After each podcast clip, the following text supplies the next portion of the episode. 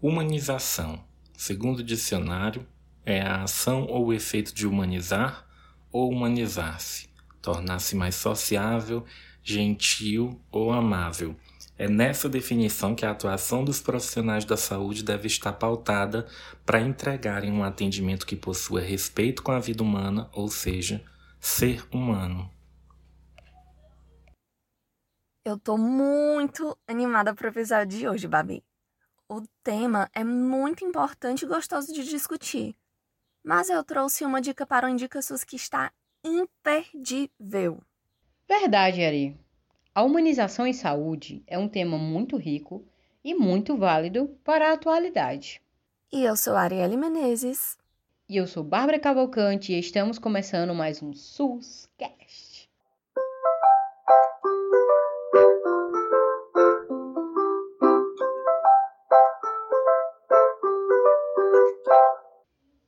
Já pensou você chegar em uma unidade de saúde, se dirigir ao consultório e ter um cartaz na porta dizendo: não bata na porta, espere o profissional sair? Pois é, meus caros, meus caros ouvintes, este é um claro exemplo que um contato humano é substituído por uma ordem que intima você, ou seja, que chama você ao ponto que faz você pensar que você pode não pode sequer bater na porta de um consultório para pedir uma informação. Isso está longe de ser uma conduta humanizadora e eu já vi isso em consultórios particulares e já vi sim, infelizmente, no serviço público de saúde também. Pensando nessa falta de empatia, de gentileza e de cuidado com as pessoas, o SUS enxergou como necessária a criação de uma política nacional de humanização conhecida também pela sigla PNH. Guarda essa sigla no coração porque ela é muito importante. Ou mesmo chamado de Humaniza SUS. Amo. Uma política de saúde que complementa o SUS e garante a execução de todos os princípios do nosso sistema de saúde. Sim, esse é o Humaniza SUS, galera. Essa política foi criada em 2003 para que a qualidade da convivência entre os usuários, somos nós, né, que vamos à unidade de saúde, pediram auxílio, dos gestores também e dos trabalhadores. Isso tudo para melhorar a qualidade de convivência entre esses três: usuários, gestores e trabalhadores. Portanto, ela foi integrada em todos os programas e políticas do SUS, em todo o ambiente, serviço ou ação que o SUS está no meio. Precisamos exercer um trabalho humanizador, seja você um usuário ou alguém que trabalha em uma unidade básica de saúde ou que trabalha para o SUS de forma geral. Segundo o Ministério da Saúde, a humanização é, entre aspas, a valoriza abre aspas, na verdade, a valorização dos usuários, trabalhadores e gestores no processo de produção de saúde. Valorizar os sujeitos é oportunizar uma maior autonomia, a ampliação de sua capacidade de transformar a realidade em que vive através da responsabilidade compartilhada, da criação de vínculos solidários, da participação coletiva nos processos de gestão e de produção de saúde. Fecha aspas.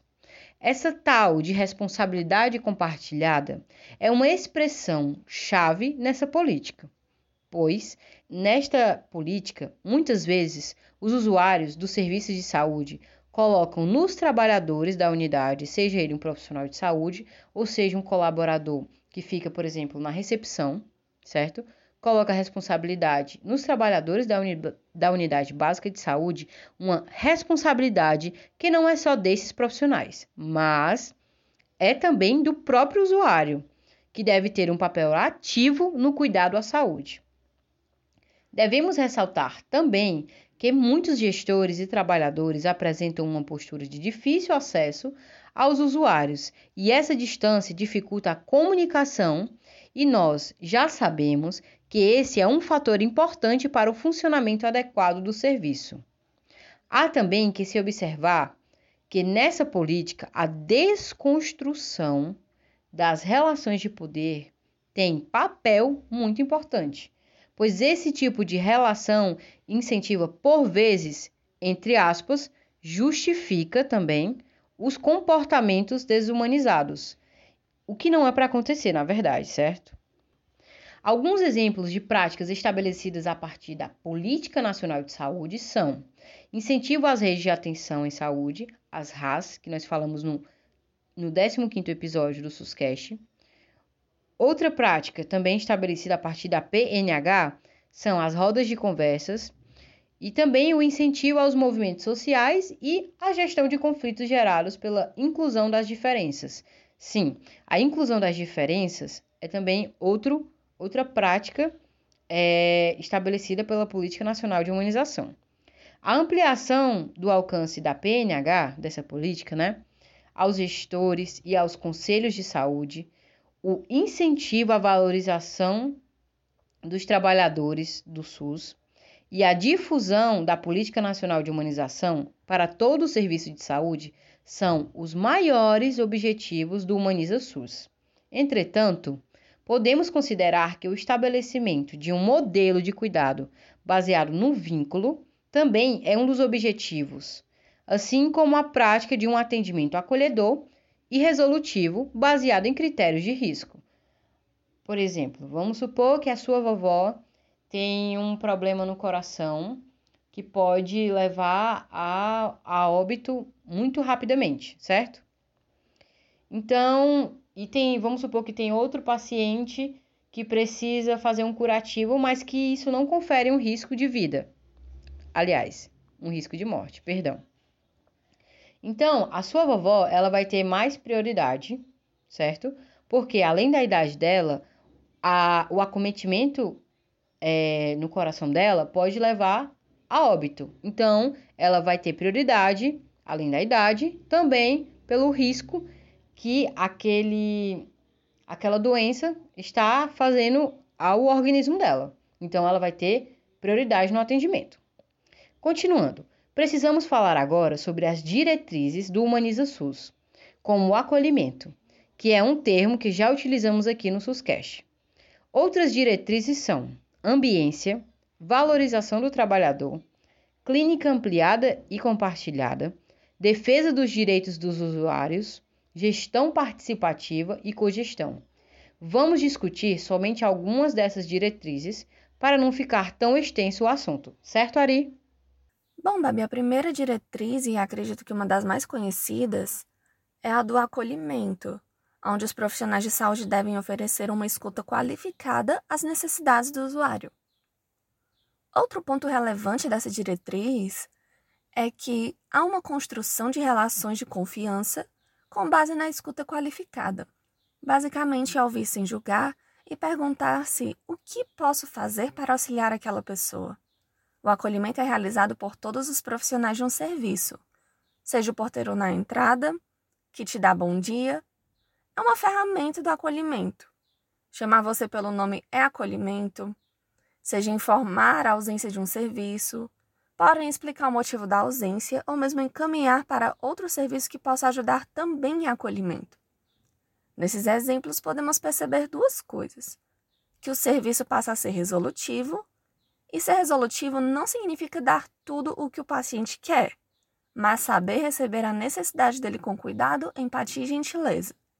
A segunda coisa é que a gentileza gera gentileza.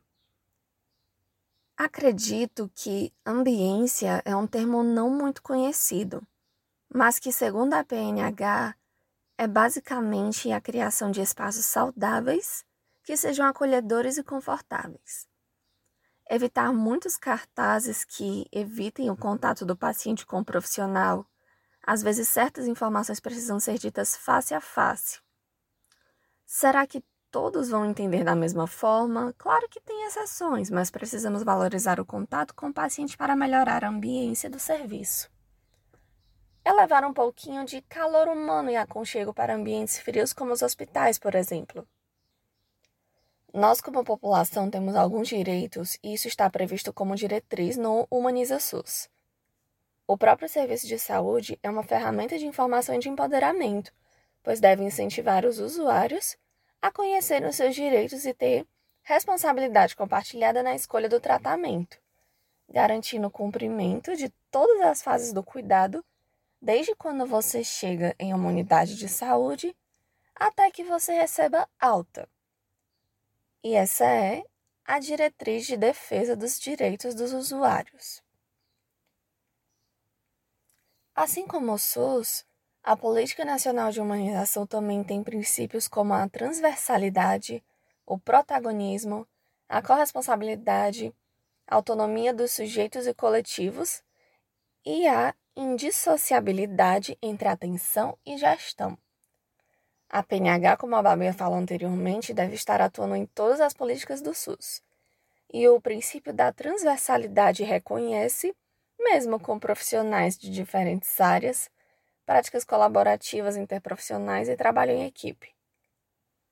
A prática do cuidado em saúde deve considerar também o conhecimento e a experiência de vida da pessoa que está sendo cuidada, ou seja, as relações de poder devem ser eliminadas e todo conhecimento deve ser relevante durante a escolha do tratamento.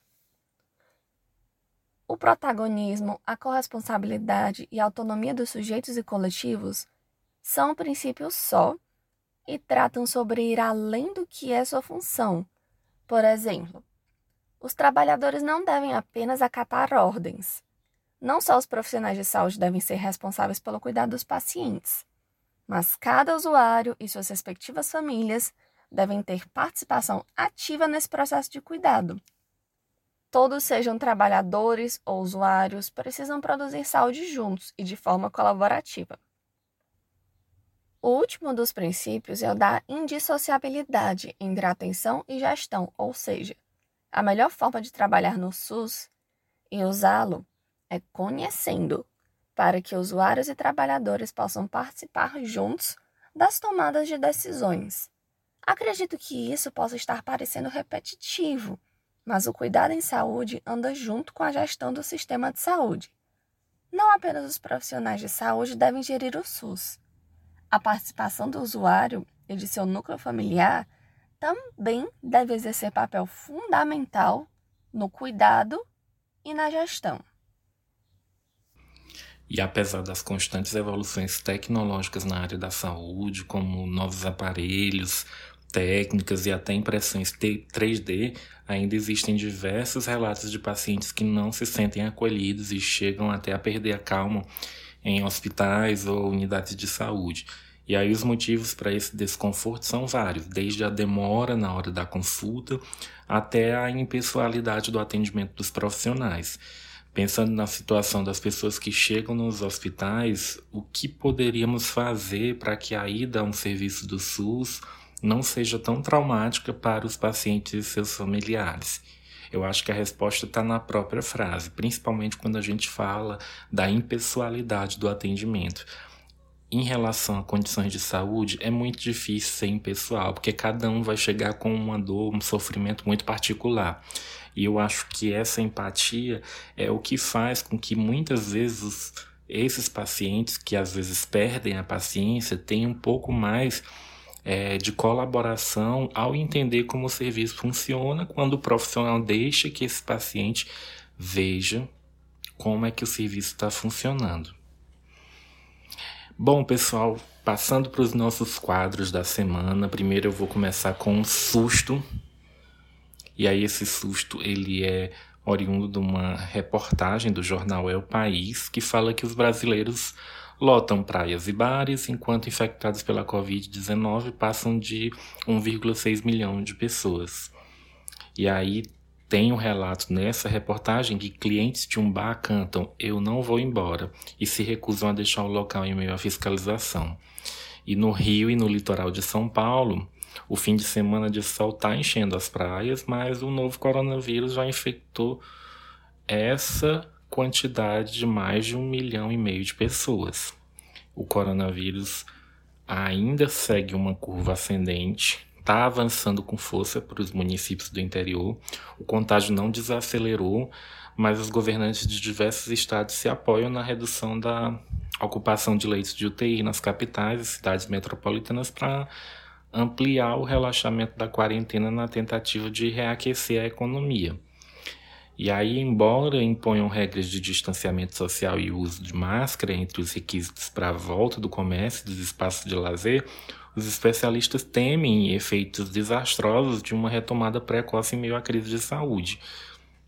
Então, o que se vem encontrando, principalmente durante os fins de semana, são bares e praias lotados e com pessoas sem máscara. E aí parece que o brasileiro já perdeu assim o medo do novo coronavírus, considera esse novo normal como talvez até uma forma de aceitar que o vírus existe, é, aceitar talvez a imunidade de rebanho, né, que é deixar mesmo que as pessoas se contaminem até uma determinada porcentagem para que haja uma desaceleração, mas em troco de vidas, em troco de perda de saúde. E para ter uma noção do que isso representa, você pode imaginar, tendo em vista que já matou, né, esse vírus já matou mais ou menos 64.867 pessoas no país e infectou 1,6 milhão, é como se um estádio de futebol tivesse todo lotado. E aí isso é um pouco menos que a lotação máxima do estádio do Morumbi, de acordo com a reportagem.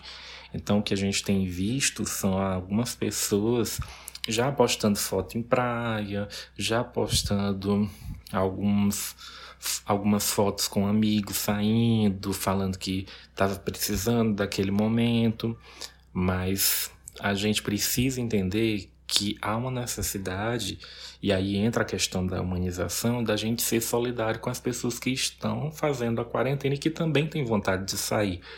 Mas tem uma empatia pelo ser que está sofrendo, pelo profissional que está trabalhando, pelas pessoas que estão se expondo e que estão investindo seu tempo e sua saúde para poder melhorar essas condições e aceitam, né? Então é importante a gente entender o quanto esse susto pode refletir na gente.